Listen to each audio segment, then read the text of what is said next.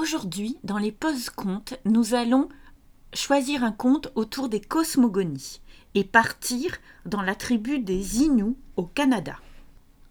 Le premier été sur la toundra. Au commencement du monde, le Grand Nord ne connaissait pas l'été. L'hiver durait toute l'année. Un jour, le vent, qui voyageait beaucoup, raconta aux animaux de la toundra qu'il avait vu l'été. Loin d'ici, vers le sud, disait-il, l'air est doux et chaud, et le soleil brille dans le ciel. Le sol est couvert de plantes de toutes sortes. Les animaux de la toundra furent bien étonnés d'entendre les paroles du vent. Ils se mirent à penser de plus en plus à l'été. Nous sommes fatigués du froid, de la neige et de la glace, dirent-ils enfin. Vent voyageur, dis-nous pourquoi l'été ne vient pas jusqu'ici. Mais le vent ne répondait pas. Les animaux s'impatientaient. Vent voyageur, dis-nous pourquoi l'été ne vient pas jusqu'à ici. Finalement, harcelé de questions, le vent finit par leur révéler son secret. Ce sont les fauvettes, les petits oiseaux qui apportent l'été, dit-il.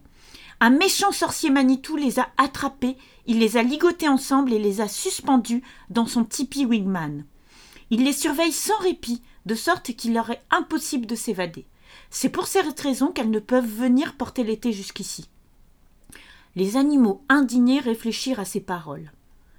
Il faut trouver le wingman du méchant Manitou, s'écria le caribou. Allons délivrer les fauvettes, dit le lièvre.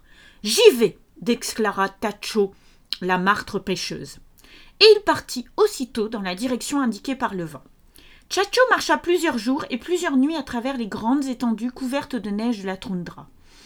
Puis il arriva à un endroit où la neige fondue laissait voir des plaques de terre et de mousse. Il leva la tête et vit le soleil qui brillait dans le ciel. Un peu plus loin, il vit de grands arbres qui agitaient leurs branches feuillues et des champs couverts de fleurs. Il entendit mille chants d'oiseaux tout autour de lui. Oh, ce doit être ici le pays de l'été, pensa Chacho. Il se mit à chercher le wigwam du méchant sorcier Manitou avec l'intention de bien arrêter de relâcher les fauvettes de l'été. Après avoir franchi des forêts et des champs de plus en plus verdoyants, il découvrit à la tombée du jour un vaste wigwam décoré de dessins rouges. Sans attendre, Chacho se glissa à l'intérieur et constata qu'il n'y avait personne. Il commença à regarder autour de lui. Un gros paquet était suspendu aux planches du toit. Sans perdre un instant, il coupa avec ses dents pointues les liens qui retenaient les oiseaux captifs. Et dans un grand bruissement d'ailes, les fauvettes libérées s'envolèrent aussitôt dans le ciel. Tchatchou se rendit compte qu'elles se dirigeaient vers le nord. Enfin, pensa-t-il, elles s'en vont vers nous. Il se mit à sauter et à gambader de joie quand surgit le grand sorcier Manitou. Il ne fallut pas longtemps à ce dernier pour comprendre ce qui s'était passé, car les fauvettes dessinaient un nuage mouvant dans le ciel au-dessus de sa tête, et leurs cris égayaient le silence du soir. Fou de rage, le sorcier s'élança derrière Tacho qui avait filé sans attendre. Une poursuite échevelée s'ensuivit. Tacho courait de toutes ses forces à travers les bois et les champs verdoyants, le méchant sorcier sur ses talons. Mais tout le monde sait que Tacho est imbattable à la course. Le sorcier, voyant qu'il n'allait pas le rattraper, sortit une flèche de son carquois et tira.